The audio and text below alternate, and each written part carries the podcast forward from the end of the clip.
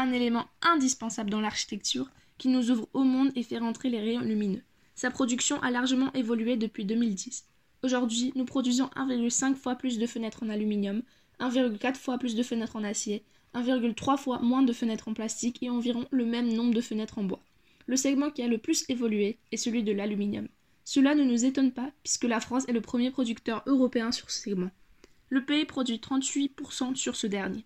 L'Allemagne domine sur le segment des matières plastiques avec 27% et l'Italie sur celui du bois avec 18%. Euh, alors je comprends pas pourquoi la France décide d'utiliser beaucoup plus l'aluminium parce que je crois pas que ce soit quelque chose de bien. Finalement, c'est un matériau qui est pas très écologique dans le sens où il peut pas être recyclé. Il y a des tonnes et tonnes d'aluminium justement qui sont utilisées pour énormément de choses de nos jours. Et je suppose qu'il doit y avoir une raison, peut-être la facilité ou, la maniabilité. Mais c'est vrai que c'est peut-être pas euh, la bonne solution pour euh, notre futur, sachant que euh, on vise quand même à, utiliser de, des matériaux plus écologiques et à mieux respecter la planète. Est-ce que ce matériau a une sémantique particulière? Pour moi, il y a quand même une sémantique derrière l'aluminium parce que quand on utilise l'aluminium en architecture, ça, ça reflète un peu ça fait comme un miroir, ça reflète tout ce qu'il y a autour de l'architecture en question et ça apporte en fait une lumière nouvelle, ça nous éblouit presque.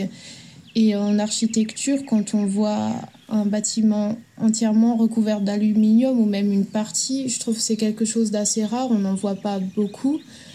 Et donc euh, quand on voit ça, je trouve c'est assez beau parce qu'il y a vraiment le soleil qui se reflète sur, sur cette architecture et selon le temps, selon quelle heure il est, selon la luminosité, en fait, l'architecture, elle va changer selon chaque jour. En fait, elle sera jamais pareille.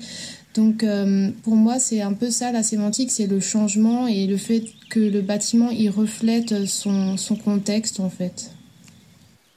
D'après vous, quel est le meilleur matériau pour une fenêtre?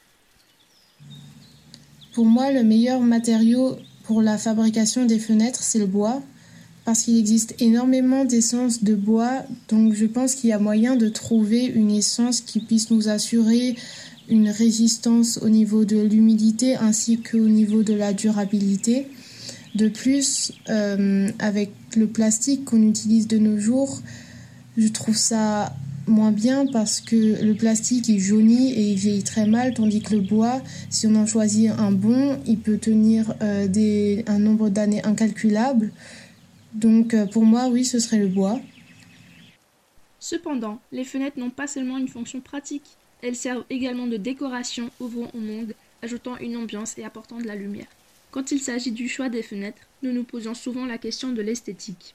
Le plus beau type de fenêtre, ce sont les fenêtres. On voit beaucoup moins les rebords et beaucoup plus de vitres. Elles laissent beaucoup plus entrevoir l'extérieur.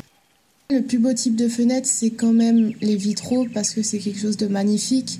Quand on entre dans une église et qu'on voit le soleil qui filtre à travers les vitraux et à travers toutes ces couleurs, je trouve ça assez, assez beau. Qu'est-ce qu'elle représente pour vous? Plus euh, la liberté, tout ça.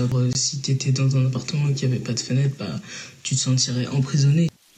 Pour parler de manière poétique, pour moi, une fenêtre, c'est une ouverture ou une ouverture d'esprit en fait.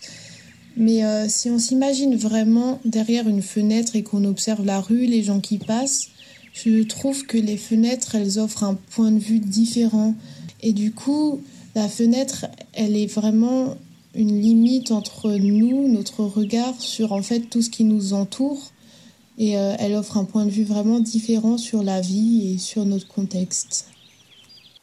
Ainsi, une fenêtre est poétique, importante, romantique et délicate. Elle nous permet de raconter l'histoire, d'observer le monde et de le partager.